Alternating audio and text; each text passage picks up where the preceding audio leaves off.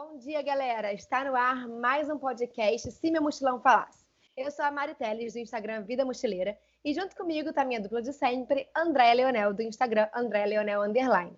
O tema de hoje é bem interessante e eu acho que é uma das coisas que mais me encanta na hora de viajar. Conhecer outras culturas e perceber que a diversidade entre os povos não é algo que deveria afastar, e sim algo para se encantar. Eu acredito que a beleza de viajar está justamente aí, perceber que às vezes somos muito diferentes, mas com tradições parecidas. E outras vezes a gente parece muito igual, mas com culturas completamente diferentes. Entender que cada povo tem o seu espaço e liberdade para coabitar o mesmo planeta está no cerne do respeito universal. Que para quem viaja por diferentes culturas, acaba vivenciando mais de perto numa intensidade maior. Então, se o seu mochilão falasse sobre curiosidades de outras culturas, o que ele diria?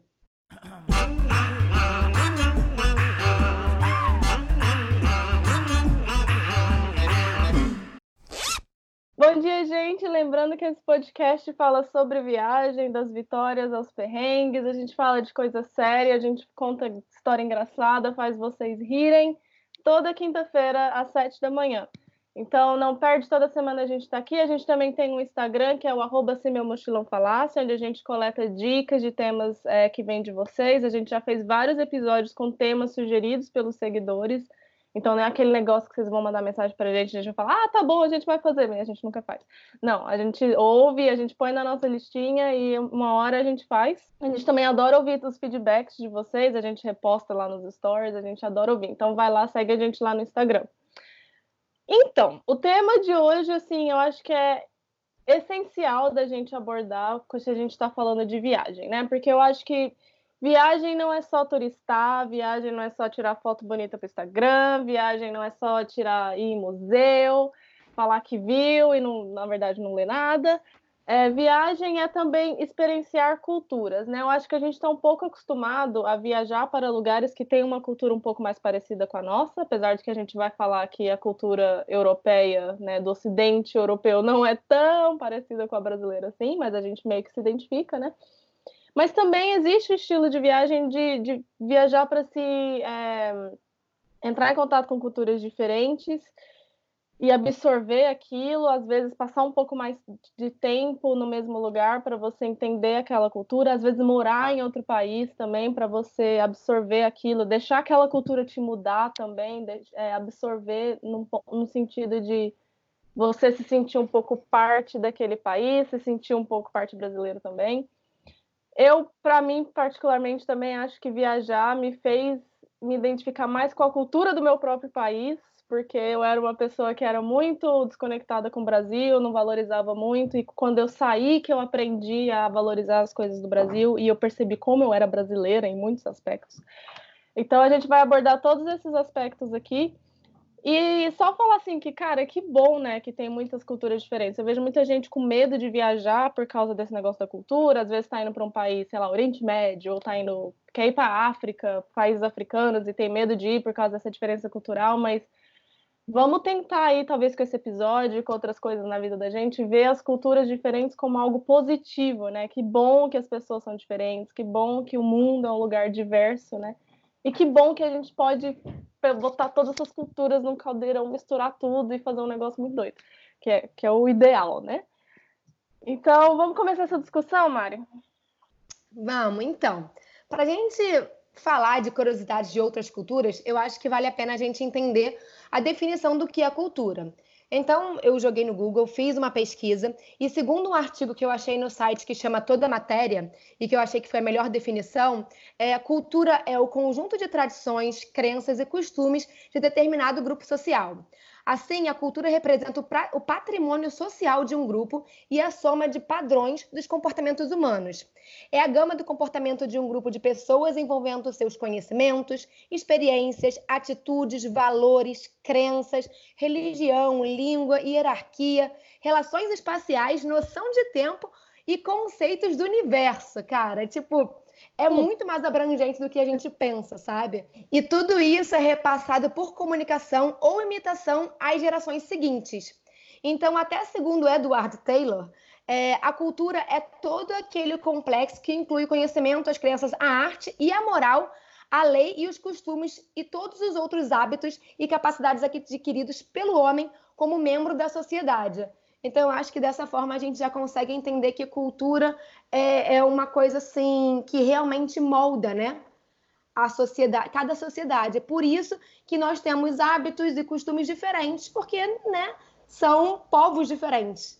Exato. Também para mostrar que às vezes quando a gente fala, ah, mas tal coisa é cultural, às vezes parece meio que desculpa, né? Você fala, ah, mas isso é assim porque é cultural, mas é que na verdade é um negócio que vem de muito tempo, vem da origem daquele povo, daquele país, né? Então é realmente uma coisa difícil de mudar, não é totalmente imutável, mas é para você entender assim, que é um negócio muito mais é, forte, enraizado do que a gente às vezes, acho que a gente às vezes usa o termo cultura de uma forma um pouco é, solta, né? Mas assim, é muito interessante duas brasileiras falarem desse assunto, porque o Brasil é um país extremamente multicultural, né? Um país que teve aí várias é, ondas de, de migração, né, de outros países vindo para o Brasil ali no final dos anos 1800, no início dos anos 1900, né? Eu e a Mari temos descendência de, de pessoas de outros países, né? A Mari vai falar dela, mas eu sou, o meu bisavô veio do Líbano, é, de uma cidade chamada Miziara, que eu até vou visitar em março, é, quando eu for para Beirute. É, e ele veio com um grupo de tipo 70 pessoas que saíram dessa cidade no Líbano. Ele era é uma cidade cristã, então meu, meu bisavô ele falava árabe, mas ele era cristão para você entender também isso, né? A galera mistura religião com língua, com tudo, e acha que tudo aquilo ali ah, é árabe, é cultura árabe. Não, tipo, dentro da cultura árabe você tem religiões diferentes, você tem essas, essas nuances, né? Mas ele veio do Brasil com um grupo de 70 pessoas, é, bebê, a gente tem uma foto, cara, dele descendo do navio com a mãe. Tipo, o pai dele tinha um bigode que dava voltas. Assim. Maravilhoso. É, e eu até tenho também um medalhão que, que veio com a família e tal, um medalhãozinho de ouro que eu sempre uso, que tem, tem uma escrita árabe e tal. Muito legal essa parte cultural dentro da família também, né? E a minha parte. É, então, a minha mãe, tipo, o avô dela é libanês e a avó dela é italiana. Então, a minha bisavó, na verdade, são os pais dela que são italianos, né? Mas até o nome dela é italiano. Eles vieram do sul da Itália, uma cidade chamada Spesano Albanese. É, eles vieram. Aí é muito legal, gente. Se vocês tiverem essa oportunidade de pesquisar sobre a história da, da família de vocês, vai lá, tem um site chamado familysearch.org e você pode fazer todas as suas pesquisas da sua família e tal. E tipo, eu descobri, eu tenho lá o, o navio que eles chegaram no Brasil em 1885, com a família toda, os irmãos. Eu fui, eu passei esses quatro meses aqui em Londres para isso, para construir mesmo essa história da família, né? Então é muito interessante. E esses aspectos, essas duas culturas estiveram presentes na minha casa muito, assim, sempre, porque o meu bisavô libanês ele faleceu em 2007, então eu conheci ele, conversei muito com ele. Ele contava muitas histórias do Líbano, ele escrevia em árabe pra gente, ele assinava em árabe. E a gente ficava tipo, uau, wow, muito foda. Tipo, ele não falava muito, porque ele foi com muito, muito criança, né, pro Brasil, mas ele escrevia e tal, contava histórias que a mãe dele contava para ele. É, acho que na culinária, eu acho que todo brasileiro vai se identificar muito com isso, né? Tipo, é onde reflete mais essas coisas culturais dentro da família, né? Lá em casa, a cultura árabe e a cultura italiana eram muito misturadas nessa parte da culinária, porque a minha avó, como ela era filha de libanês com italiana, ela cozinhava as duas coisas. Então, tipo, a gente comia uma macarronada feita à mão de, de prato principal e, sei lá, um charuto, né? Que é uma comida libanesa também, ali do lado. Tipo, era tudo muito misturado. E eu até demorei muito tempo a perceber que, sei lá, charuto não era italiano, por exemplo. Eu sempre me confundo. Eu falo, ah, a gente comia tal coisa, mas eu não sei se é árabe ou se é italiano, porque era, era misturado dentro da minha casa. É, infelizmente, a, a, língua não foi passada. É, a gente, eu, ninguém aprendeu. Meu, meu bisavô era muito novo, né? Então ele não, não passou o árabe pra gente. E o italiano ninguém falava. É, eu resolvi aprender por conta própria, por causa da minha herança familiar. Eu resolvi. Fui escolher uma língua para falar, eu já falava inglês e escolhi o italiano, então eu falo um pouco de italiano. Mas infelizmente a língua não foi passada. Já a Mari não teve esse problema, né, Mari? Porque a sua família fala a mesma língua, né, Mari? Sim, os meus avós são portugueses, é, do norte de Portugal, do Porto. E acho que é por isso que eu tenho uma conexão muito grande com Portugal. Quem me segue lá no Vida Mochileira sabe que todo ano eu vou para Portugal e quase sempre passo pelo Porto. É, é uma cidade que. Hum, e aí eu não sei se é porque eu realmente gosto da cidade ou porque eu tenho realmente esse carinho, porque é da família e porque meus primos estão lá, os sobrinhos da minha avó estão lá, então sem, tem aquela coisa tipo, tô em casa, apesar de estar distante de casa, sabe? Uhum. Então, casa mesmo lá? Sim, Portugal. No Porto muito, muito, assim. Não em Lisboa eu não sinto tanto. Em Lisboa eu me sinto mais turista, mas já no Porto tem essa, essa sensação de casa. Uhum. E eu uhum. acho que é por causa da família estar lá ainda. Tem ainda os primos, né? Todos os irmãos da minha avó já morreram, minha avó é a única que está viva, mas todos os sobrinhos ainda estão vivos, então a gente convive, né? Mas sim, eu acho que tipo a língua, obviamente, é a mesma, a sua avó fala com sotaque português, né? Acho que eu já te perguntei isso antes.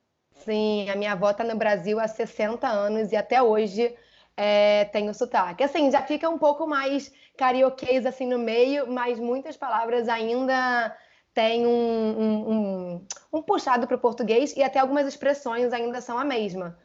É, lá dos tempos, né? De quando ela, ela veio para cá muito nova, ela veio com 18 anos. É, mas já é uma idade que você já enraizou a língua ali, né, no seu cérebro. Sim. E aí eu acho que assim, de, de cultura é, portuguesa que a gente tem na nossa família, com certeza tem a questão da culinária. Então, todas as nossas é, festas, né, é, tinham a tradição portuguesa. Então, sempre foi bacalhau, sempre foi, é, principalmente as, as festas cristãs, porque minha avó é muito católica, muito. É, uhum. eu acho que isso é uma característica é, é, da maioria dos portugueses mais velhos, assim, é ser muito, né, é seguir muito a religião do jeito que está na Bíblia, tipo, cara, é, não pode isso, não pode aquilo, tipo, vó, não é mais assim, abre um pouco a sua mente. mas ela até que está mudando bastante por conta de coisas que aconteceram na vida dela, mas é, ela ainda assim assiste missa todo dia, duas vezes por dia, assim, na televisão. É isso. Meu Deus! Terço todos os dias. Então, é uma coisa que a gente fez. Por exemplo, a gente fez é, catequese, a gente fez crisma, por causa dessa questão de tipo, não, precisa fazer. Como é que não vai batizar a criança? Não, batismo. Então, teve toda essa, essa coisa de tem que, né? E a gente nem se perguntava por quê. A gente só, tipo, ah, tá beleza, tem que fazer. E aí eu acho que foi isso. E até muito pela questão de, de eu vejo da minha avó hoje em dia não mais por causa da, da, dos netos que estão tentando ensinar para ela. Quando você falou que tipo a cultura não é uma coisa imutável, e eu concordo muito, porque quando a minha, minha avó veio, ela veio por causa de casamento hum. e ela era submissa do meu avô, tipo, aonde meu avô ia, ela tinha que seguir atrás, ela tinha que fazer o que meu avô quisesse e tal. E, e chegou no momento da vida dela, por conta de, de coisas com meu avô, minha avó se viu sozinha com três filhos, tendo que trabalhar então, tipo, toda aquela, aquela bagagem que, tipo, a família, não, você não pode fazer isso. Minha avó saiu de casa com três filhos e foi morar sozinha, sabe? Porque tava de saco cheio. E aí a família veio pra cima dela, tipo, como assim? Você vai ser mãe solteira? E ela, tipo, é, porque a realidade é outra. E Vocês eles são religiosos, né? Então, para eles Ex era mais uma. Então, exatamente. Tipo assim, a galera de Portugal vendo a minha avó no Brasil, minha avó foi a única que veio. Tipo, como é que você tá fazendo isso e tal? A minha avó falou assim, gente, então, as coisas mudam e aí veio construindo essa questão de, tipo, misturando é, culturas. Então, ela pegou, tipo, coisas que estavam acontecendo no Brasil, a realidade dela aqui, e, tipo, tá, continua ouvindo a missa, mas olha, a realidade é outra, tem que me separar. E, tipo, ficou desquitada, né? Acho que essa era a palavra da época. não, não, é, porque não, foi, não era um divórcio, né? Porque não, não foi um divórcio. Tipo, meu avô faleceu e teve o, o óbito, mas eles não se divorciaram, ela só saiu de casa, uhum. entende? Então eu acho que tem essa questão.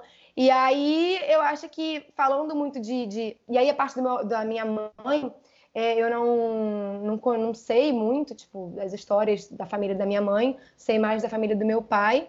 É, mas eu acho que de, de, bagagem cultural, assim, eu tenho bastante na vida. É, Para quem não sabe, eu sou casada com um tcheco. Né? Eu casei em 2019 com um tcheco, já estou no relacionamento há cinco anos com, com o Mark. Os meus avós são portugueses. Eu morei três meses na Tailândia, então eu pude vivenciar um pouquinho do que é a cultura ali tailandesa. É, eu fiz um intercâmbio nos Estados Unidos por três meses. Morei em Portugal por dez meses e hoje, atualmente, né, eu moro na Inglaterra há cinco anos. Então, assim, um pouquinho daqui, um pouquinho dali é muito interessante. Eu acho que viajar é uma coisa que te permite ter contato com outras culturas, mas quando você vive aquela quando você vive naquele local, você acaba vivendo com uma intensidade um pouco maior do que quem está vivendo como turista, né? Então, eu amo conhecer novas culturas, eu acho que isso me encanta bastante, até me faz ser uma pessoa melhor, porque agrega tolerância, respeito, diversidade, é, quando você está aberto também, né? Que também não adianta nada você viajar se sua cabeça estiver fechada, não importa com quantas nacionalidades ou quantas culturas você se, é, se encontrar, se você tiver com a mente fechada, realmente é muito difícil ter essa, essa hum, bagagem que outras culturas vão te dar. É, é, óbvio que eu e André a gente viaja, a gente tem essa, esse privilégio de poder viajar, de conseguir viajar. Eu hoje trabalho com isso, sou criadora de, de conteúdos de viagem, a Andréia é nômade digital, então a gente tem essa facilidade. Mas, é, ano passado, eu descobri um aplicativo, e aí eu até contei para a Andréia, porque foi quando a gente se encontrou lá na França. É, tinha, eu tinha descoberto o aplicativo que se chama Hablo, e é um aplicativo que te permite conhecer outras culturas sem sair de casa. Então, é um aplicativo gratuito que você é, é como se fosse uma plataforma de chat. Então, você consegue conversar por mensagem, por mensagem de voz e também até por vídeo. Por voz também? Eles têm um dispositivo de tradução simultânea que é mega avançado, assim. Ele é recente, é, mas ele até ganhou é, um prêmio ano passado de um dos melhores aplicativos no quesito aí de, de viagens e tal.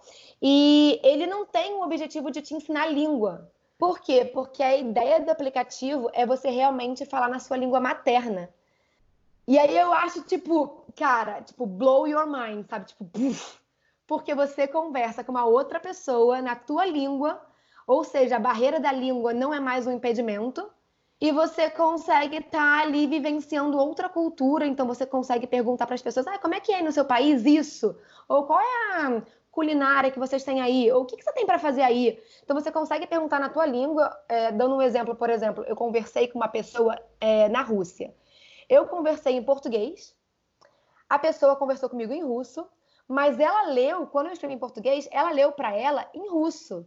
E quando ela escreveu para mim em russo, eu li em português. É muito doido, porque não é nem o mesmo alfabeto, saca? Não.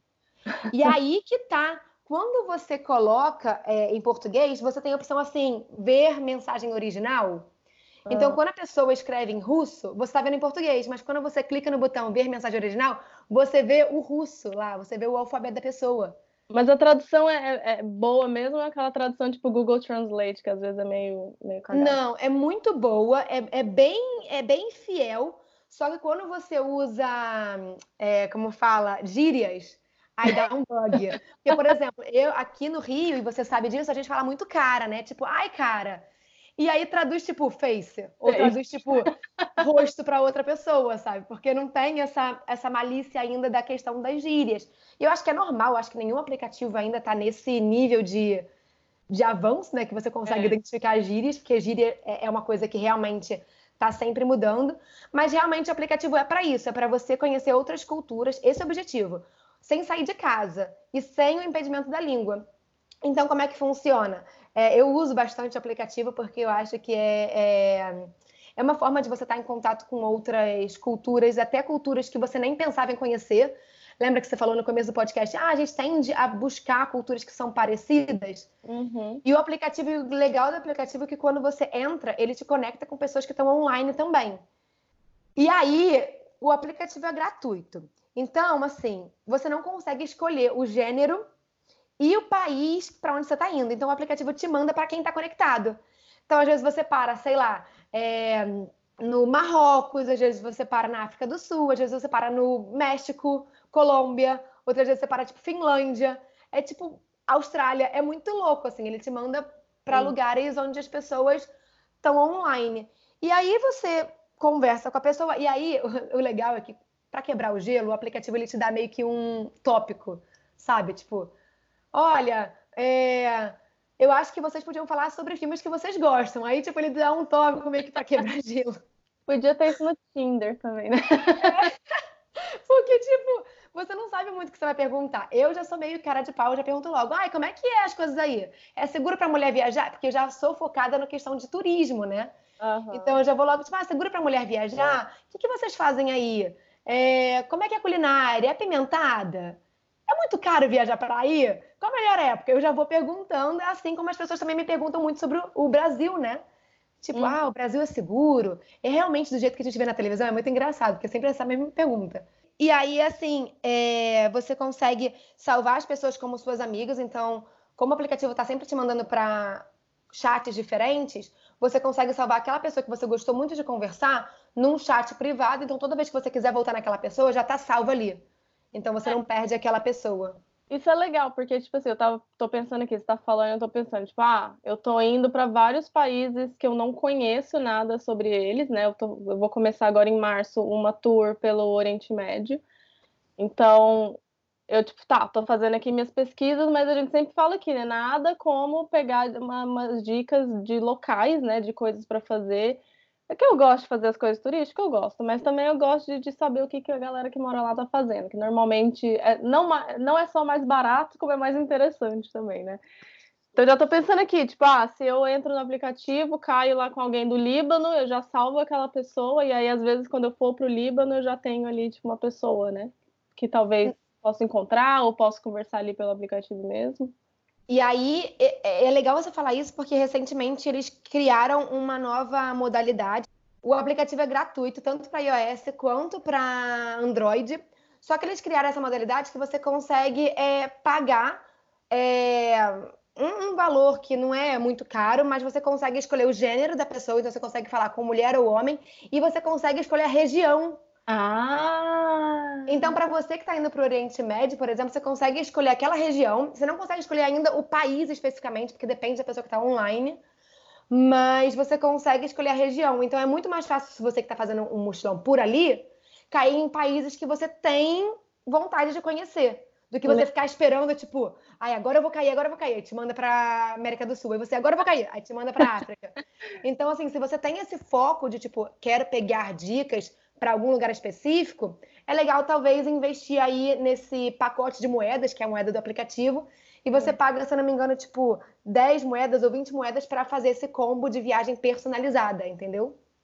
É muito legal, gente. Eu acho que pra, principalmente para quem tá. É, quem não está podendo viajar, quem está no Brasil e tem essa vontade de, de conhecer culturas novas, não está podendo viajar, não fala inglês né? Tipo, eu acho que a Ablo é um aplicativo bom para vocês irem, tipo, abrindo a mente de vocês, pegando informações, até se você está eh, fazendo, a gente vai soltar um episódio na semana que vem sobre planejamento de mochilão. E se vocês às vezes estão aí com, em dúvida de lugares para ir, de, na hora de escolher os destinos, porra, abre a Ablo, abre lá uma pessoa e, e converse, vai conversando com pessoas de, de países aleatórios, assim, que às vezes você nunca imaginou ir né? E, e, conhecer um pouco mais sobre, sobre o aplicativo, porque é, é, sem sair de casa, não tem a barreira da língua, então é tipo assim, não tem desculpas. É tipo viajar, só que no seu celular. E aí, só para a gente amarrar direitinho, eu fiz um vídeo até mostrando como usa o aplicativo. Então, tem lá no Vida Mochileira, tem um vídeo um tutorial de como usa o aplicativo para quem quiser saber mais. Muita gente me pergunta é, se esse aplicativo é seguro e ele é sim, eu uso ele bastante, inclusive.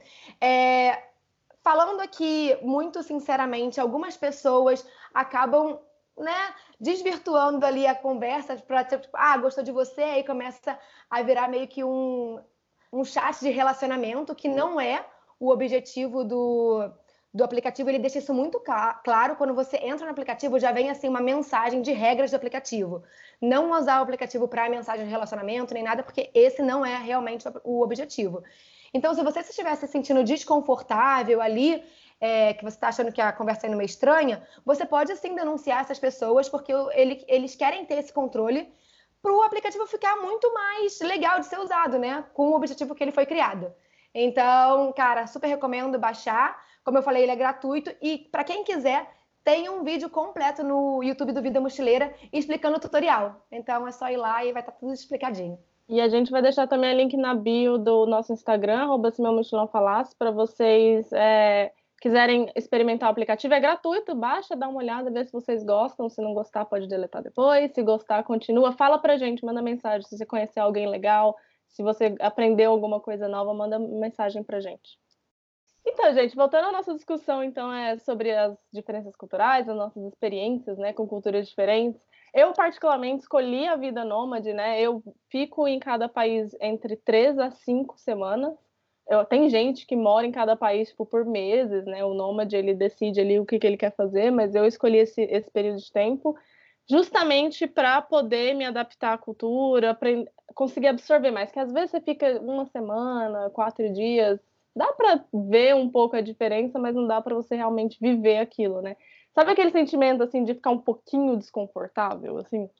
Sabe aquela coisa assim de tipo, hum, isso aqui é tão diferente, tipo, às vezes eu às vezes eu sinto isso muito com a comida, por exemplo, quando eu fui pro Japão, é que a comida é muito diferente, cara. Os caras comem comida que a gente come, lá, feijão no café da manhã, coisas que a gente come no almoço, eles comem no café, tipo, é muito diferente. Então, tipo, vai dando até aquele desconfortozinho, assim, mas é legal você ficar um pouco mais de tempo porque passa, sabe? E aí você passa a se abrir para aquilo. é muito legal essa, esse processo, né? É, então eu fiz essa escolha de, de ter esse, esse tempo para absorver a cultura e eu também estou fazendo uma escolha agora nas minhas viagens, que é ir para um país que tem uma religião completamente diferente, né? Que estou indo para o Oriente Médio, que é um país de maioria é, muçulmana, e, e passar mesmo por desconforto, eu quero ficar desconfortável. Porque a, a, gente ouve muito falar, né? Muita gente hoje já viaja por Oriente Médio, até mulheres sozinhas e tal, só que eu quero ver com os meus próprios olhos, ver essa diferença cultural e eu quero ficar desconfortável. Eu quero ficar aquela coisa assim de tipo, estou saindo de casa, não sei como me vestir, não sei como me portar, não, e eu quero aprender e viver aquilo com os meus próprios olhos, né? E aí, até nessa questão do, do, Oriente Médio e tal, e como até dentro do Oriente Médio é legal falar isso, que cada país, né, a gente acha, ah, pisou no Oriente Médio, tem que botar um véu, colocar a baia, cobrir da cabeça aos pés, né, rezar cinco vezes por dia. Não, tipo, cada país, mesmo que tenha a religião muçulmana e a cultura árabe, que são coisas separadas, né, como a gente falou, cada país tem o seu, as suas regrinhas, tem a sua cultura, cada país tem o seu, as, as suas lá, normas, né, da sociedade, assim. Então, para mim vai ser muito interessante chegar lá e, e, entender isso, sabe? Tipo, cheguei no Líbano, beleza, é um país de maioria muçulmana, mas que tem muito cristão, tem muitas pessoas de outras religiões. Que, como é que é, sabe? Aqui eu uso véu, eu não uso véu. Porque, na real, para turista não é obrigatório. Acho que tirando no Irã, eu posso estar falando uma merda muito grande aqui, mas eu sei que no Irã é obrigatório todo mundo usar o véu. É, a Arábia Saudita é, tirou essa obrigação agora, recentemente. Mas eu acho que nos outros países, tipo, não é obrigatório usar o véu. Mas a gente entra nessa questão, né, de tipo, como turistas, a gente quer se misturar ou a gente quer, tipo, realmente. Porque, como é uma questão de vestimenta, né? Se você não usa o véu, fica muito óbvio que você é turista, né? Em alguns países onde todo mundo usa, né? Então eu tô nesse meio que nesse debate assim, de tipo, como é que como é que vai ser quando eu chegar lá? Será que eu vou querer usar? Será? Porque eu conheci um menino palestino aqui e ele fala muito para mim que tipo, você não precisa, você é claramente turista, a galera vai entender se você não usar o véu, né? Mas eu falo, é uma questão de você tipo querer se misturar de você não querer ser aquela pessoa que todo mundo olha para você. Às vezes a pessoa nem olha de, de com preconceito, sei lá, mas olha porque você é diferente, você está destoando, né? E, e aí eu estou muito pensando nessa questão, assim, recentemente, é para essa viagem que eu vou fazer agora no Oriente Médio. E aí, até falando do Marrocos, eu tive recentemente na minha lua de mel no Marrocos, é, a gente, o nosso guia era marroquino. E eu perguntava muito para ele sobre essa questão da cultura mesmo, tipo, mas tá tudo bem eu não tá com véu, apesar de eu estar com meu marido e tal. Eu falei, mas tudo bem, eu só. Eu não tô de véu, mas tá ok porque eu tô com o Mark, ou se eu tivesse sozinha, estaria ok também, sabe? Porque muita gente me perguntou se, tipo, era seguro viajar no Marrocos. E eu tava viajando normal, assim, eu não tava com nada decotado, nem nada curto, até porque eu tava viajando no inverno. É. Mas, tipo, era ok? Ou era ok só porque eu estava com dois homens? Ele falou assim: não, Mariana, o Marrocos é um dos países é, de religião muçulmana né, e cultura árabe que é um dos países mais abertos e flexíveis. Porque justamente por causa do turismo, eles abriram as portas e eles são, assim, muito flexíveis. Então, ele me falou, cara, no verão, a galera vai pra praia de biquíni. E eu, tipo, de biquíni? Sério? Ele falou, é, talvez não seja um biquíni tão curto, tão enfiado na bunda quanto das brasileiras, mas sim, é biquíni. O que muita gente acha, tipo, quando a gente imagina o, o, os países muçulmanos, todo mundo, né, de burca, de, tipo, entrando na água de, de burca, né? O burkini, né, que eles chamam. É, é. exatamente. É, eu conheço e tal, pessoas que entram assim, mas ele falou assim, cara, não, não é obrigatório. Na verdade, as pessoas usam por causa da religião, mas não é obrigatório para o país. Então, os turistas não são obrigados e você pode ou não, assim, é, é, é sua. E, para ser bem sincera, eu não vi um, muita gente usando, como eu imagino que seja na Arábia Saudita. Vi bastante mulheres, mas nada absurdo de. Né, que, eu, que, eu me, que eu me sentisse mal de não estar usando. Uhum. Então eu não usei o véu, eu só usei o véu mesmo no deserto, é, por causa muito da, do vento e tal, do cabelo não ficar, tipo, armado. e areia, né? E a areia. Mas de resto, assim, eu não me senti é, coagida ou necessidade de usar. Talvez se eu fosse para um país que fosse assim é, mais, talvez um pouco mais fechado nessa questão, uhum. eu acho que me sentiria mais confortável de usar, justamente para pertencer, sabe? De, de, de, respeitar, talvez. É. Assim, e tem sabe? muita gente fala que quando você. Isso é totalmente de pessoas que me disseram isso, porque eu nunca visitei um país. É, eu já visitei a Bósnia, que é um país de maioria muçulmana, mas eu nunca fui no norte da África, eu nunca fui no Oriente Médio ainda, né? Tô indo agora em março. Mas muita gente fala que quando você usa o véu, mesmo que seja um país que não tá todo mundo usando, você é tratado de uma forma diferente. Tipo, eles parece que meio que passa uma impressão de que, tipo, ah, eu não quero que você. Eu, que... eu quero me misturar, sabe? Eu não quero ser tratada como uma turista diferentona, sabe? Ou tipo assim, é, eu entendo a sua cultura diferente da minha, mas eu estou tentando, sabe? Sim. Eu acho que é muito. É quando você tenta falar a língua de alguém, é quando um gringo vem pra cá e tenta falar português. Tipo, eu sei que tá errado, mas olha, eu tô tentando. Você não acha uma gracinha? Tipo, quando o Mark vem pra cá e fala português, você não fica, ah, que bonitinho. Porque tá tentando, sabe? É que nem quando você vai pra outro lugar e você. Tá mentira, tô brincando. É, pô, que merda, cara, vai falar direito, ó. Você vai falar pra errado, nem fala. Sabe? E aí, deixando claro que Marrocos também é maioria muçulmana, mas eles também têm pessoas é, católicas, têm pessoas. É, é, tem judeus e tem pessoas que são é, ateus, tipo, não tem religião nenhuma. A gente acha, tipo, ai, o Marrocos não tem. Tem, gente, tem ateu também no Marrocos e é uma coisa que as pessoas acham que não, mas também existe. E aí eu quero falar uma coisa que eu acho que é muito engraçada. Eu já fui babá de uma família árabe. Eu já te falei isso? Já. Uhum. Eu, fui, eu fui babá de uma família árabe por três semanas e foi um choque, assim, para mim, porque um, eu não falava inglês, é, então eles falavam inglês comigo. E aí eles iam contando assim para mim tudo da, da, da, cultura árabe em inglês. Então eu tinha ali eu tinha uma barreira da língua, mas eu estava tentando entender como é que era a questão deles rezarem cinco vezes por dia. Eles estavam viajando, eles estavam na Inglaterra viajando. Era uma família da Arábia Saudita e eles me contrataram para ficar tomando conta da menininha. Ah. E para mim, eu acho que a diferença assim cultural mais é, chocante para mim foi que eles estavam de férias, uma família, era a, a, mãe, o pai, a criança, aí tinha os cunhados. E aí, na hora que a gente chegava em casa, tava, tipo, as famílias se dividiam, tava todo mundo junto e tal. Na hora de passear durante o dia, eram as mulheres com as crianças e os homens ficavam separados. Não, não passeava a família inteira junta. Nas férias. Tipo, os homens saíam. diferentes, assim? A gente estava dentro de um resort. Os homens iam fazer alguma coisa, tipo, três homens juntos fizeram alguma coisa, e as mulheres e as crianças, e a babá, no caso eu, juntos fazendo outras coisas. E aí, sem querer, a gente se encontrava, tipo assim, a gente barrava pelo resort, e a minha criança, que eu tinha que tomar conta, saía correndo para falar com o pai. E a mãe falava para mim: não, vai pegar ela, não é para lá estar tá com o pai e eu tinha que pegar a criança, tipo, não era, não é o momento, vem pra cá. E aí era mó porque a criança queria ficar com o pai, eu tinha que puxar ela, o pai saía e eu ficava e a gente continuava lá. Aí no final do dia, depois da oração, que eles, eles rezam várias vezes, né? Mas depois da oração da noite, que tem, eu acho que é uma, uma assim, meio à tarde, não é mega noite, não, é tipo um pouco antes do jantar. Aí todo mundo comia junto. Mas mesmo até na sala, era uma coisa, tipo, não era assim, tipo, tá no sofá, tá todo mundo junto, sabe? Era tipo as mulheres de um lado e os homens do outro. E assim, família, tipo, irmãos e cunhados ali, e tinha todo esse. Que eu acho que na, na, pra eles é toda essa questão de respeito, tipo, vocês aí, eu aqui. E eu, tipo, gente, galera, vamos sentar aqui, sabe? É, Sentou no meio dos dois homens. É, aí eu, tipo, baçando, sabe? E aí, uma coisa engraçada é que, tipo, quando eu ia falar com o homem, ele achava estranho, assim. Eu tinha que. Eu não, não podia me dirigir muito a ele. Eu não sei se é porque eu falava com ele olhando muito nos olhos, não sei se seja que, tipo, abaixar a cabeça, assim. Eu não sei, ninguém me passou esse, esse feedback do que eu tinha, como eu tinha que agir. Então eu falava com ele, tentando me comunicar, até porque eu não falava inglês muito bem, nem ele.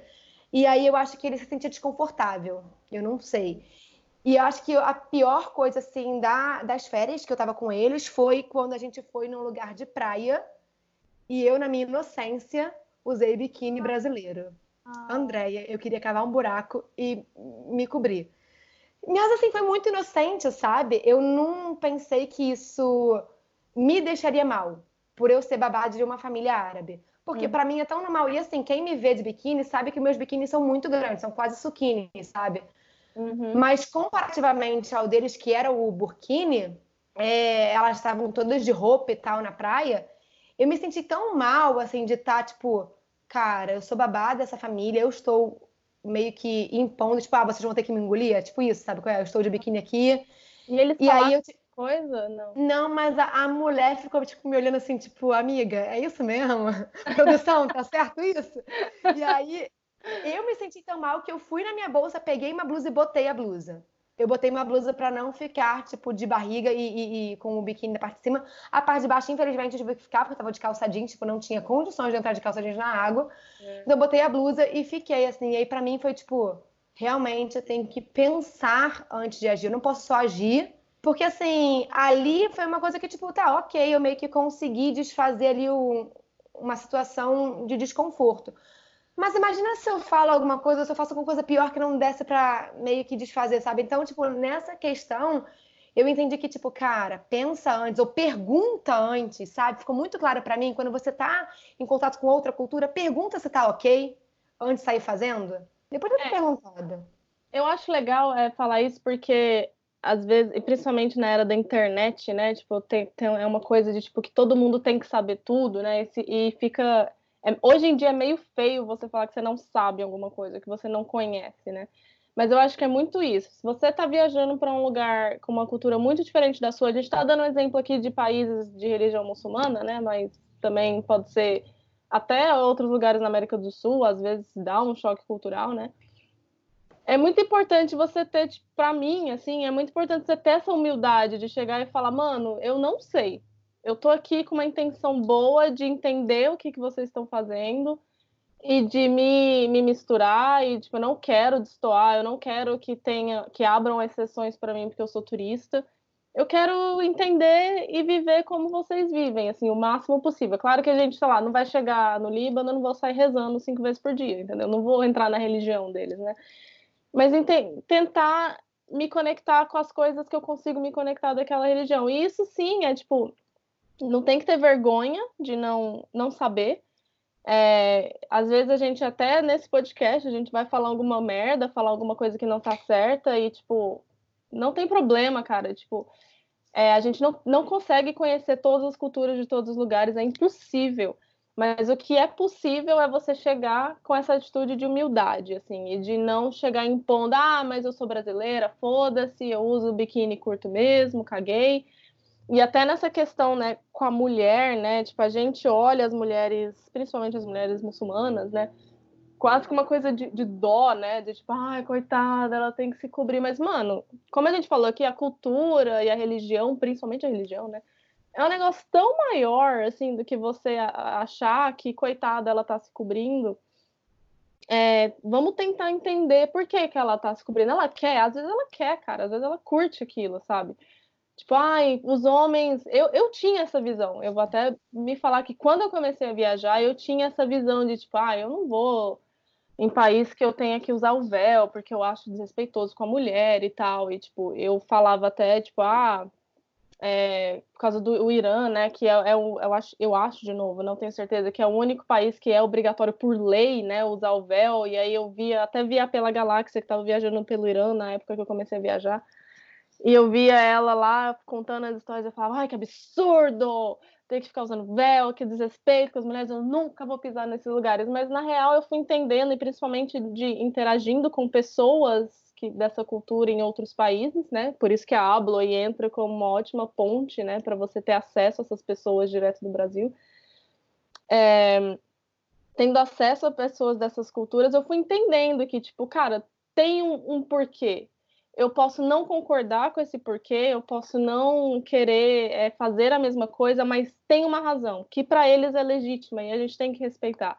Então, cultura e religião, principalmente religião, pelo amor de Deus, gente, é um negócio que você tem que respeitar, não tem o que você pode até questionar para você, assim, mas, tipo, né, nessa, nesse exemplo da, da Mari, tipo, imagina você tá lá e, tipo, você impõe, né, tipo, ah, não, tipo, eu vou usar biquíni mesmo, caguei, foi um erro inocente, né, mas, tipo assim, imagina se você tivesse falado, eu não, tipo, não vou usar biquíni, eu vou levar mesmo meu biquíni, porque eu sou brasileira, não sou muçulmana, não preciso disso, e eu acho que às vezes os, os, brasileiros, eu não acho que os brasileiros sejam a única nacionalidade que faça isso, mas é, é que a gente conhece mais, né, a parte do Brasil.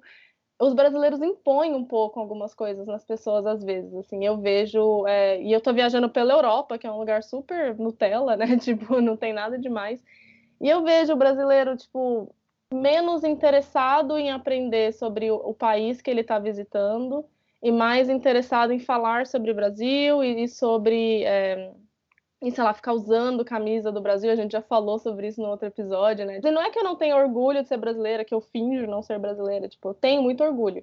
E até talvez muitas pessoas vão discordar disso. E, tipo, gente, comenta lá no Instagram, vamos, vamos discutir. Eu não tenho problema de das pessoas discordarem, mas eu tenho muito orgulho, mas é uma questão assim que eu não eu não preciso ficar jogando a minha nacionalidade na cara das pessoas, sabe? Eu tô interessada em aprender, e eu, porque você distancia as pessoas de você, eu acho, assim.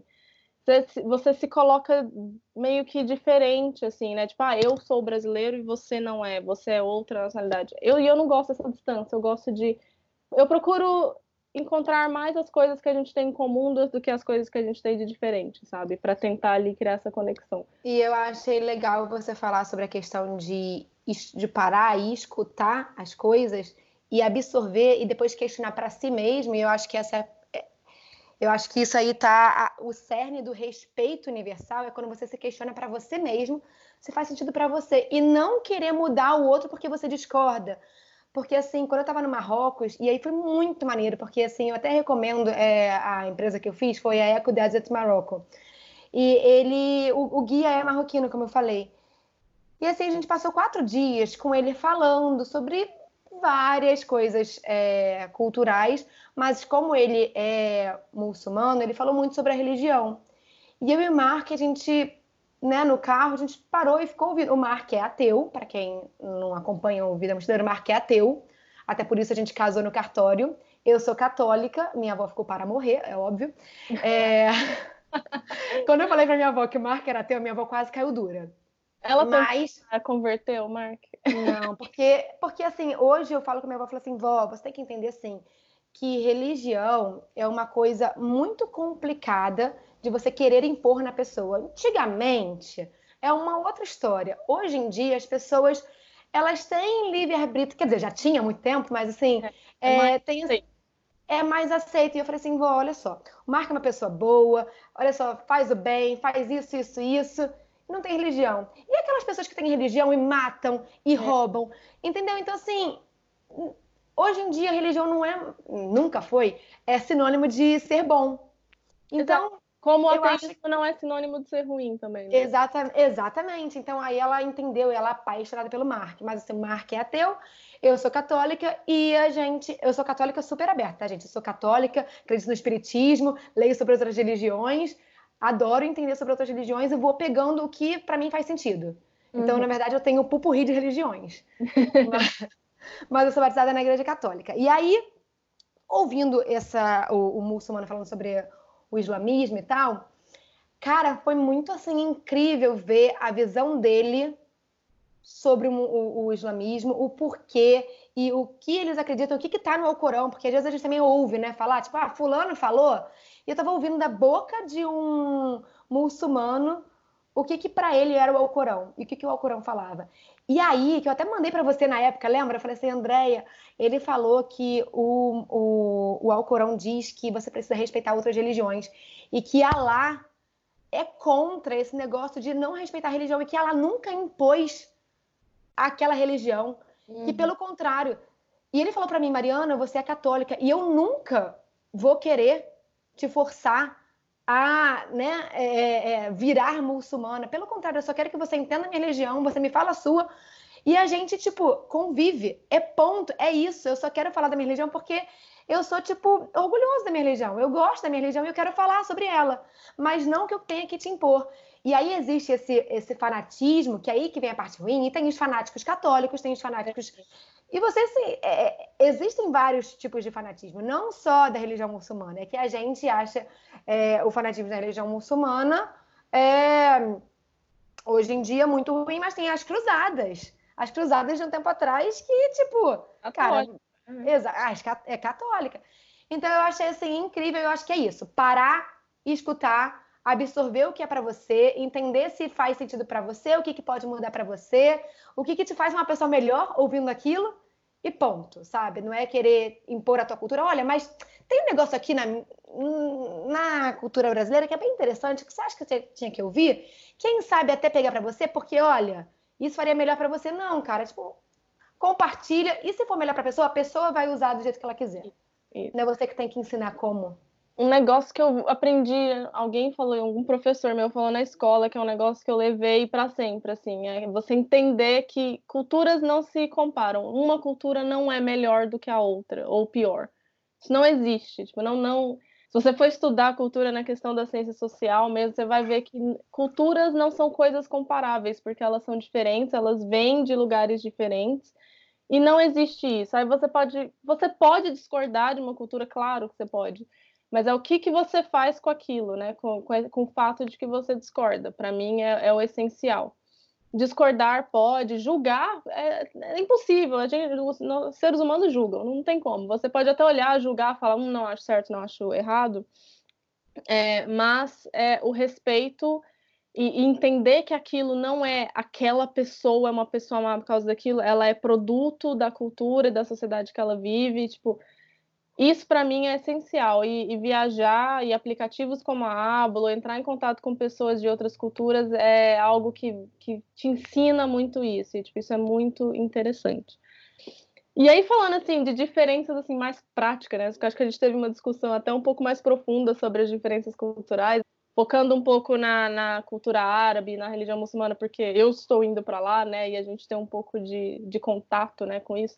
Porque aqui na Inglaterra, gente, eu não sei se quem nunca veio para cá, às vezes não, não sabe, mas tem uma população muçulmana gigantesca aqui na Inglaterra. Então, isso é muito legal de ter esse contato também com outras é, religiões, né, com outros, é, outras pessoas de outros países, né? Porque eu e Mari moramos aqui. Bom, eu morava, fui expulsa, mas.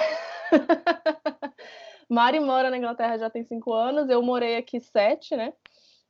E aqui a gente tem muito essa diferença cultural e é legal que a cultura inglesa também pega coisas da cultura de outros dos países que já estão aqui. Por exemplo, o curry indiano aqui na Inglaterra é tipo um dos pratos mais populares que eles tipo pegaram da, da quem não sabe, né, a Inglaterra colonizou a Índia numa época, né? Então tem muitos indianos aqui. E a Inglaterra, tipo, pegou aquilo para ela e faz parte da cultura inglesa. As cidades grandes na Inglaterra têm sempre o Curry Mile, né? Que é, tipo, uma rua que só tem restaurantes de curries famosos e tal. Então, é, eu particularmente não gosto de curry. Então, para mim, essa parte da, da, da, cultura, a culinária inglesa, de forma geral, para mim, é, tipo, é sofrido, gente. É um negócio assim que morando aqui é... era difícil, porque é ruim. Aquela acabou de falar, não pode falar que a cultura é ruim ou não. Mas a comida não é algo que eu, que eu gosto, assim, tipo, na Inglaterra. É muito, eu acho muito pesado. Primeiro que tem muita carne, muito bacon, né, Mari? Muito presunto. É, e eu sou vegetariana, então para mim já é no-no, né? Mas é, eu acho muito pesado. Tipo, o café da manhã deles aqui é, o café da manhã, não que eles comam isso todos os dias, né, gente? Mas é tipo quando a pessoa fala, ah, hoje eu vou ter um café da manhã em inglês. O que, que é?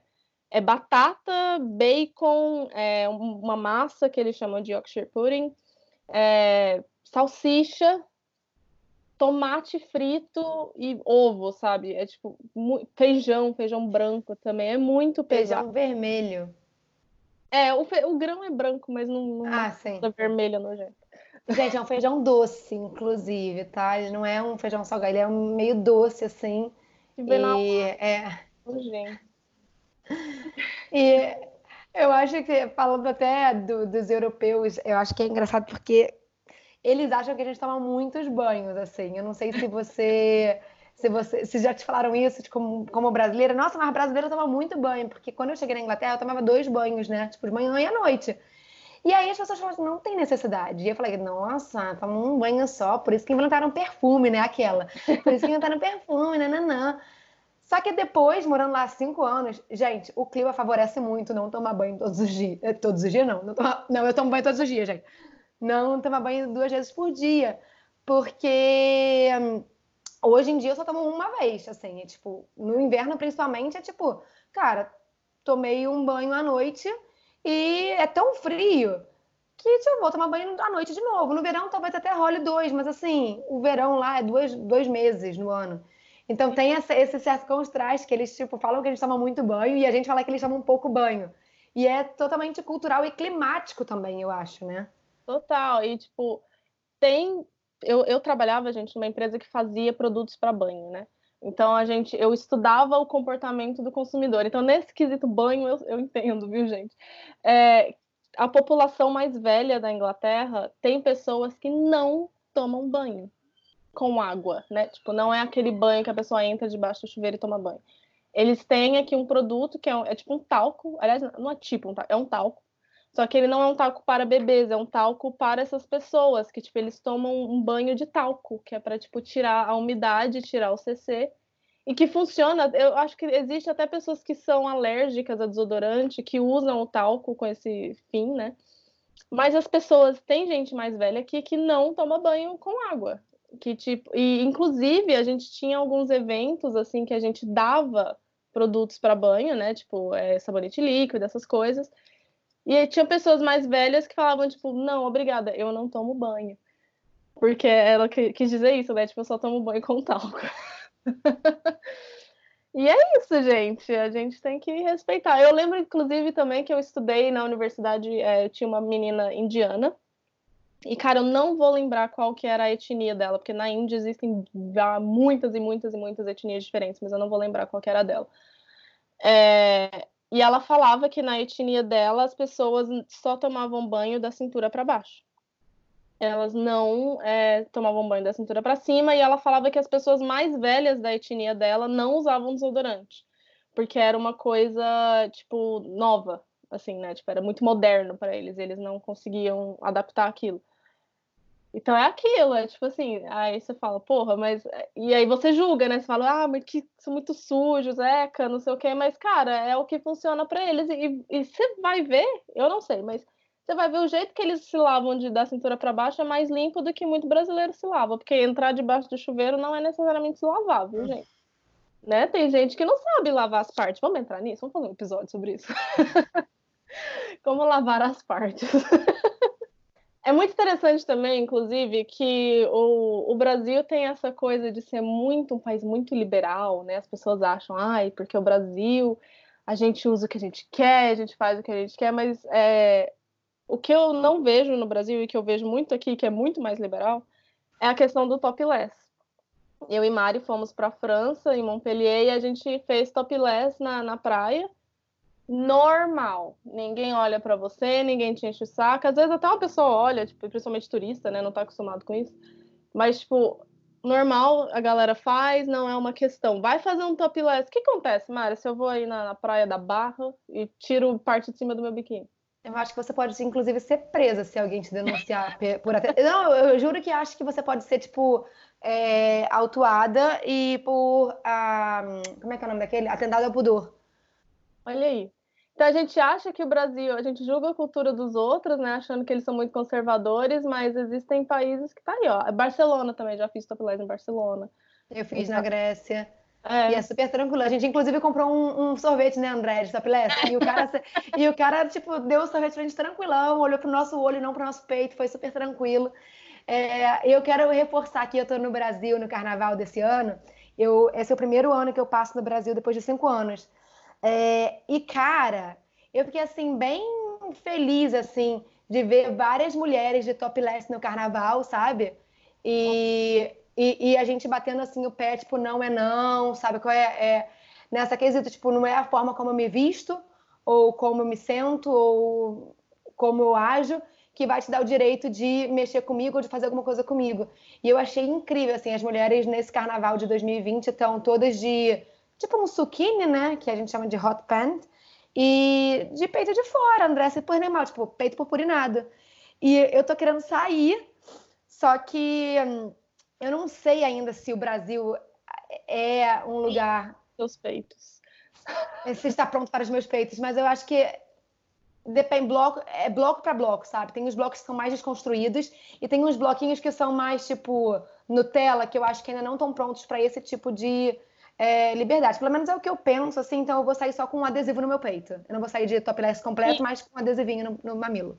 E o que importa é isso, tipo, se você tá confortável ou não, né, de fazer aquilo, né? Tipo, às vezes vai ser uma questão. Como a gente fala aqui, né? Ah, eu vou pro país muçulmano e aí eu vou ver lá o que, que eu me sinto confortável de fazer ou não. É a mesma questão no Brasil. Você vai, às vezes você olha, viu que tem mais gente, aí você fala, hum, acho que eu vou tirar né? É, de, é que nem o topless também, né? Eu não, quando você chega, foi com você porque eu tô, é que eu fui foi Barcelona. Você, você, também ficou um pouco assim, né? De tipo de, de ah, né? Gente, porque tinha uma pessoa de topless, André, vamos tirar, vamos ficar de peito de fora. Eu falei, André, tem uma pessoa, nem sei se essa praia é, né, pode fazer topless. Ela, claro que pode. Aí ela tirou. Aí, tipo, Ai, meu Deus. Aí eu peguei, aí ela me convenceu, aí eu tirei também. Depois que a gente tirou, tinha eu, André, mais uma pessoa, e depois outras pessoas foram tirando. Quando a gente foi ver, tinha mais gente, tipo, topless. É, então é isso, tipo, às vezes é, é, você chegar e ver o que, que você se sente confortável ali na hora, né? Mas eu tava falando, a gente tava falando de banho, e eu lembrei da questão de escovar os dentes, né? Tipo, eu sofri um choque cultural no Brasil, porque eu, eu nunca trabalhei no Brasil, né? Eu saí do Brasil com 21 anos, eu ainda estava na faculdade. É, e aí, tipo, assim que eu me, me, formei, eu fiz um estágio no Brasil de dois meses. É, e eu tive um choque cultural muito grande no escritório, porque as pessoas levam, as pessoas no Brasil levam a sua escova de dente para o trabalho, leva dentro da bolsa a escova de dente na, aí almoça e as pessoas, você vai no banheiro do, do, escritório depois do almoço e é só a galera escovando o dente, cara. Eu achei aquilo tipo, what? Eu não sabia que as pessoas no Brasil faziam isso. Porque Sério? Aqui. É. Aqui na Inglaterra, tipo, você escova o dente de manhã, vai pro trabalho, almoça e tal, escova o dente à noite, né? No final de semana você pode escovar os dentes três vezes por dia, né? Mas ninguém levaria a sua escova de dente para o trabalho. Tipo, eu não sabia. Eu fui pro Brasil, eu vi aquilo. Tipo, eu lembro de ir no banheiro na hora do almoço e, tipo, tá a galera escovando o dente junta, assim. E eu falando, mano, e mas... você sendo julgada. Ai, Olha eu... lá, aquela ali que não escova o dente, né? Inglesa, né? Tipo, com os dentes sujos. Mas, mano, você leva a sua escova de dente dentro da bolsa? Que nojo. Tipo, você... Não, cara, leva dentro de uma necessaire.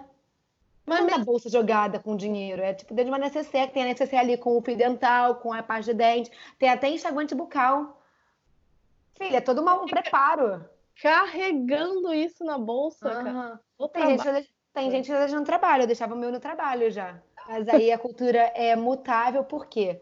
Porque eu sou brasileira, escovava dente todo dia no trabalho aqui no Brasil, mudei para Inglaterra, não escovo mais dente depois do almoço. Aí, tipo, ah, beleza. Ah, também é porque agora eu também tô em casa, então foda-se, também ninguém vai me cheirar. Mas assim. mas assim, é, quando eu trabalhava no restaurante como garçonete, eu não, não escovava. Eu escovei uma vez, eu achei mó, tipo, trampo. Eu falei, ah, não, foda-se.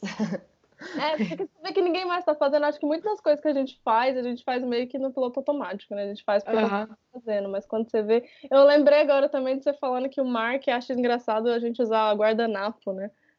Ai, cara, então, gente, vamos entrar então no meu relacionamento? Porque assim, eu sou casada com uma pessoa de outra cultura, né? Porque assim, é, é engraçada. Eu e Mark, nós somos pessoas muito abertas, então eu não, eu não tenho nenhum problema cultural com o Mark em termos de, de, de desenvolvimento do nosso relacionamento. É super bem, o Mark é uma pessoa super aberta, é o, o gringo mais carioca que eu conheço, inclusive, mente aberta e tal. Mas tem algumas coisas que eu acho engraçado é, na, na, nas diferenças culturais. Por exemplo, o guardanapo. O Mark fica para morrer porque a gente usa guardanapo para tudo. É tipo o guardanapo para pegar o, o hambúrguer, guardanapo para pegar o pastel, é guardanapo para secar a batata, é guardanapo para não sei o quê, é guardanapo para fazer tudo. Tipo assim, você fritou batata. Acho que galera... batata, você pega e bota a, a batata no guardanapo para secar o óleo, né? Mas não, ai, que palhaçada esse negócio. Mas é porque aqui a galera, a galera eu acho que não sabe disso, porque quando eu vim para cá isso foi um choque para mim. A galera vai no McDonald's aqui na Inglaterra, gente, elas pedem o, o cheeseburger, por exemplo, e eles pegam no sanduíche com a mão. Exatamente sem guardanapo, não, nem vem, porque no Brasil vem o guardanapinho no plástico, né? No plástico ainda. Vem o guardanapo dentro do plástico. E aqui nem vem guardanapo com as coisas. Então, tipo assim, é, é muito bizarro. Eu acho que nesse, nesse quesito eu, eu tô com o Brasil. Ai, gente, porque o Mark também pega. E não é assim, ah, vou comprar um hambúrguer, vou lavar a mão para depois comer. Não, tipo, cheguei da rua, peguei aqui um hambúrguer e comi. E eu falo, você é nojento. E ele fala assim, não, mas guardanapo pra quê? Aí até hoje, assim, eu como guardanapo e ele sem, até hoje. Cinco anos juntos. Olha isso. Uhum. E aí, uma coisa que é engraçada que o Mark fala é que ele nunca viu um povo que gosta de festa. Ele fala que brasileiro é um bicho que gosta de festa. Aí eu falei que aqui a gente faz, tipo, festa para descobrir, que agora recentemente, né, para descobrir o sexo do bebê, faz mês aniversário. Aí ele, vocês gostam de gastar dinheiro com festa, é isso sim. ah, mas gender reveal tem aqui também, é porque o Mark Então, mas é que as nossas, é porque as nossas são filhas, as nossas são tipo uma festa de 15 anos para a revelação de bebê, né? É. De sexo bebê. Não é tipo assim, ah, vou fazer uma festinha aqui, estourei um balão, cortei um bolo que é colorido. Não, as nossas festas de revelação de sexo de bebê é tipo assim, debutante, né? A criança nem nasceu ainda, você já tá fazendo festa. É. Já Entendeu? Tem... Aí tem lembrancinha, marca assim, gente, para que lembrancinha? Negócio de lembrancinha de aniversário, marca ainda não entendeu para quê. Para que, que você vai levar lembrança dos outros com o nome dos outros para tua casa? Tipo, não precisa gastar dinheiro com isso. E aí, eu acho que a, a coisa que eu mais rio de, de coisa com o Mark é quando ele vem pro Brasil e ele fica chocado que a gente joga é, papel higiênico na lixeira. Eu também fico, porque na minha casa sempre foi na privada. Aqui no Brasil também? Sim, sempre. O Martin fica chocado que a gente tem lixeira no banheiro e que a gente joga o papel de cocô e xixi na lixeira. Na lixeira no banheiro a gente tinha, mas sempre foi papel na privada. E eu tinha uma amiga também que era igual você, que tipo na casa dela o, o papel era na lixeira. E eu penava muito, porque eu ia muito pra casa dela e eu sempre jogava no vaso, ela brigava comigo. Menino, Mark, a primeira vez que veio aqui, entupiu a, o vaso lá de casa, que jogou papel, o vaso lá aqui de casa, né, gente? Pelo menos aqui na freguesia, se você não mora em apartamento, é bem provável que quando você jogue papel no vaso, entupa. E ele, ele jogou e aí, tipo, ferrou meu vaso. Aí eu falei, Mark, não pode, tem que jogar papel na lixeira. O que, que ele fez? O que, que ele fazia, né, quando ele vinha? Ele cagava, jogava papel na lixeira, pegava o saquinho dele todo dia de manhã, o saco com um papel, André, um papel, ele jogava lá, na, lá fora. Eu marco pra quê? Eu sabia que ele tinha cagado quando ele saía com o, o saquinho. Falei, fez cocô. Ele, como é que você sabe? Falei, você tá carregando o saco pra quê? Parece Aí ele falou, não. tipo, é, parece, é um gato moderno, entendeu? Ele, em vez de é. esconder, ele vai, ele sai com o saquinho dele. E aí, uma coisa que eu mudei recentemente, depois que eu mudei para Inglaterra, foi não lavar a calcinha no banheiro. Você lavava a calcinha no banheiro quando você morava no Brasil? Hum, não, mas eu vou ser sincera, eu, eu tinha empregada em casa, então, tipo, eu não. Eu também tinha, mas eu também tinha, e eu fui ensinada pela, mãe, pela minha mãe, pela minha avó a lavar a calcinha no banheiro e ela ficar pendurada no box. As minhas calcinhas ficavam penduradas no box e eu tinha empregada quando eu era mais nova, e, tipo, desde oito anos de idade, eu lavava minha calcinha e deixava pendurada no box. Mas qual que era o motivo? Era, não podia lavar com as outras roupas? Tinha um eu não sei qual era. E eu não perguntava por quê, porque foi exatamente isso. Tipo, passando de geração em geração, nunca perguntei o motivo. E quando o Mark me perguntou por que eu fazia aquilo, eu falava, não sei. E ele, tá bom, agora que você não sabe, vamos lavar na máquina? E desde então, agora que o Mark me questionou por que eu fazia aquilo, quando é cultural, você não, meio que não se questiona. E quando o Mark me questionou, é que eu coisei. Até quando eu morava em Portugal, eu lavava calcinha no banho. No, é, no chuveiro. Eu lavava, quando eu morava aqui, quando eu era estudante, que eu não tinha dinheiro, porque lá na minha universidade, eu morava na universidade, lá tinha que pagar para lavar roupa, né? Então, tipo, eu tentava não lavar roupa o máximo possível. E aí eu lavava as calcinhas no banheiro por isso. Mas eu, você sabe que eu já. Bom, não sei se isso é verdade, gente. Chequem essa informação. Eu não sou uma médica. Cadê a doutora Rebeca para vir aqui falar, né? Mas eu já li que quando você lava a calcinha no banheiro e deixa ela secando no banheiro, corre o risco dela não secar uhum. direito e aí dá infecção urinária. Eu acho que eu bebia com infecção urinária por causa disso. É, depois disso, depois que comecei a lavar na máquina, nunca mais tive. Então deve ser real esse negócio aí. O Mark, ele fica meio chocado com isso, que a gente é muito dado. Eu também. Que a gente, que a gente, a gente abraça, beija pessoas que a gente não conhece, ou até pessoas que a gente, tipo, tá sendo apresentada agora.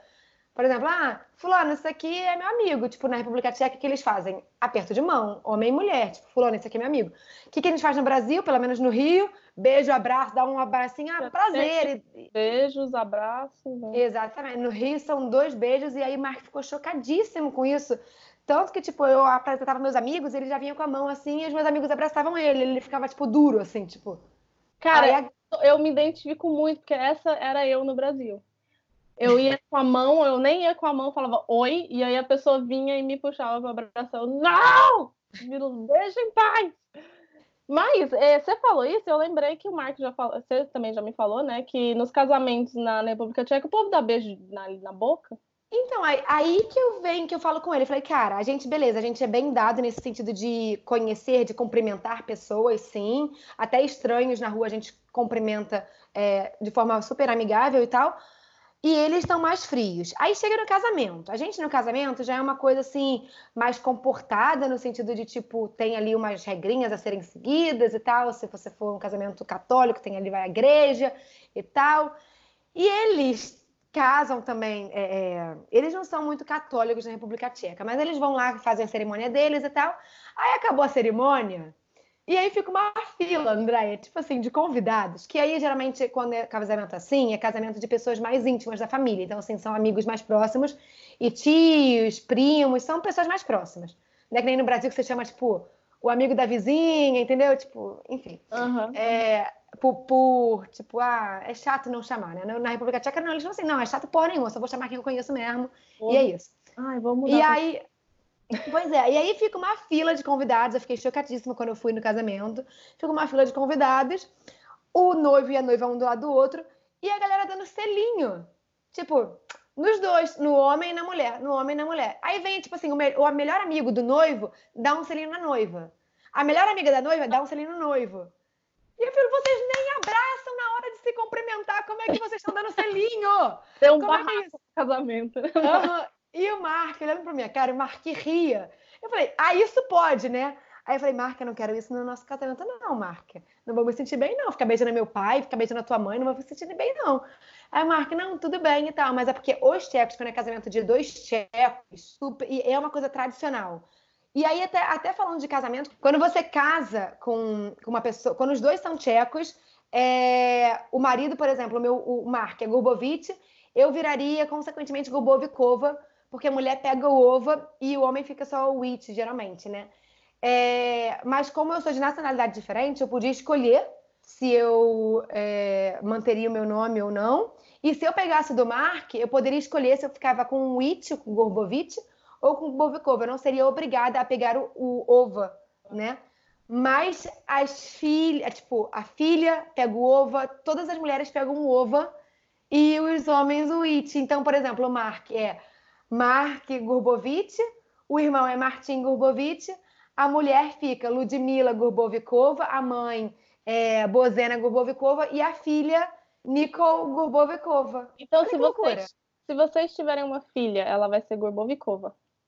Poderia, se eu, quer dizer, seria se eu fosse tcheca. Como eu não sou tcheca, eu sou de nacionalidade diferente, eu posso falar que não quero e colocar só o nome do meu marido como Gurbovic, que é o que eu quero mesmo, porque Gurbovikova eu acho estranho. É, Parece é ser escova. escova. É engraçado essa coisa do sobrenome também, né? Porque é uma coisa latina, né? Isso de você ter um sobrenome do pai e outro da mãe, né? Ah, não, mas é porque eu sou latina e vou botar os dois, mas o Mark é. achou horrível colocar é. cinco nomes na criança. Mas então, eles acham muito estranho aqui na Inglaterra, ou sei lá, na Europa em geral, tipo, você falar, tipo, ah, eu tenho dois sobrenomes. Tipo, eu tenho um que da minha mãe e do meu pai. E quando eu caso no Brasil, né, eu teria um terceiro sobrenome. Não, e tem umas pessoas que são muito azarentas, porque, por exemplo, a minha sobrinha, eu tenho uma irmã que ela é filha por parte de pai só, né? Então, tipo, a, a, a minha irmã teve essa filha, e aí ela tem um sobrenome da mãe dela, que é, que é o sobrenome que vem da avó, né? Ou seja, não vem do meu pai. Tem o sobrenome do pai dela, do marido da minha irmã. E aí o meu pai deu um chilique porque ele queria que o sobrenome dele estivesse na menina. Então a menina já nasceu com três sobrenomes. Coitado. Eu também tenho três. Porque o meu pai achou legal botar os dois dele. Então eu fiquei com o da minha mãe e com dois do meu pai. Se eu casasse com o Marco, eu ficaria com o meu quarto. Olha o meu ex-namorado tinha cinco nomes. Era o dele, aí ele tinha nome duplo e mais três sobrenomes. Era tipo cinco nomes. Isso é um negócio latino, gente. A gente não tem essa noção. Porque aqui na Inglaterra e na maioria. Aliás, na França é muito esquisito também, mas vamos para Inglaterra. É tipo, você tem um nome, você tem um nome do meio, que não é um nome composto, gente. É um nome separado, que não tem nada a ver com seu sobrenome. É um nome que você quer botar ali que soa legal com seu nome, seu primeiro nome, sabe? E você tem o sobrenome que é do pai, o que eu acho um absurdo, que aqui é muito paternalista nesse sentido. Que só o sobrenome do pai que passa. E a mulher, quando ela casa, ela, é claro que ela tem opção, né? Não é uma lei que obriga a fazer isso, mas tradicionalmente as pessoas fazem isso. É, quando ela casa, ela perde o sobrenome dela completamente e fica só com o do pai, com o do marido, né, no caso. E aí fica a família toda com o mesmo sobrenome, mas é o sobrenome do pai. E eu, tipo, não aceitaria isso. Tipo, eu vou passar o meu Leonel pra frente o resto da vida. Então, no caso, eu casei com o Mark, e aí ele perguntou se eu queria mudar. Aí eu falei que não, por causa da burocracia, mas eu falei que se eu fosse mudar, ele teria que mudar o dele também. E aí ele até considerou colocar o Teles, ele colocar Mark Teles Gobovich e eu trocar para Mariana Rodrigues Teles de Gobovich, uhum. é, ficar com quatro sobrenomes. Mas aí depois, eu fui ver o tanto que eu ia ter que mudar de documento, que eu falei assim, Mark, vamos manter cada um com seu sobrenome e tá tudo bem. Porque assim, eu tô com, eu tô com preguiça. Essa é a verdade, eu tô com preguiça de enfiar o teu nome no meu. E aí, se a gente separar, ele, como assim separar? Eu falei, se a gente separar, eu vou ter que mudar de novo. Ah, mó treta. Aí o que eu falei para ele quando a gente tivesse um filho, é, obviamente eu queria colocar o meu, o dele, ou se ele quiser manter esse negócio de um sobrenome só, a gente criar um sobrenome. É, o que eu acho uma ideia boa, porque é legal ter o mesmo sobrenome todo mundo, né? Mas não é um ou outro, né? E aí eu queria criar um sobrenome, porque aí os filhos vão começar a geração dos novos nomes, e aí vai ser só a gente no mundo inteiro que tem esse sobrenome, entendeu? Será? Eu ainda, eu ainda tô tentando convencer ele, porque o nome não é tão bonito quanto Gurbovich, mas é, ele falou que, tipo, ah, a gente vê quando a criança nascer, então vamos ver. É, e eu acho que para encerrar, assim, a gente tem mais algumas coisas, e eu acho que é muito cultural, principalmente do carioca. É, é uma coisa carioca, talvez. Talvez do Brasil inteiro, mas é que o carioca, o Marco fala que realmente é uma coisa tensa. Que é, é, é se atrasar e achar normal. A gente, no, no, no, Rio, a gente tem essa. É, eu não sei se é, talvez seja o Brasil. Mas é, é tão normalizado, é tipo assim, ah, já tô saindo de casa, você nem tomou banho ainda, é tão normalizado que para a gente é ok. E quando você chega em países que são super pontuais, como a Inglaterra, por exemplo, você sente na pele que isso é muito feio. É, tipo, muito feio. As pessoas te olham muito torto e você, tipo, leva bronca. E o Mark, eu tô há cinco anos com o Mark, é, ele para ele é um absurdo da gente brigar sério. Tipo, isso não é aceitável. Você não pode fazer isso. Isso é um desrespeito. Que não sei o que, que não sei o que lá. E aí eu, tipo, eu só trazei cinco. Ele, cinco não. Era cinco quando você me mandou mensagem. Já virou 35. Porque a gente também minimiza o atraso. A gente nunca fala quanto realmente a gente atrasou, né? Sim, e aí, quando teve um aniversário, que tipo assim, pelo menos no Rio, é assim: você marca o churrasco com o horário fake, porque você sabe que a pessoa vai chegar atrasada. Tipo assim, meu pai fazer churrasco. Aí ele marca assim: ah, gente, chega às quatro. Mentira.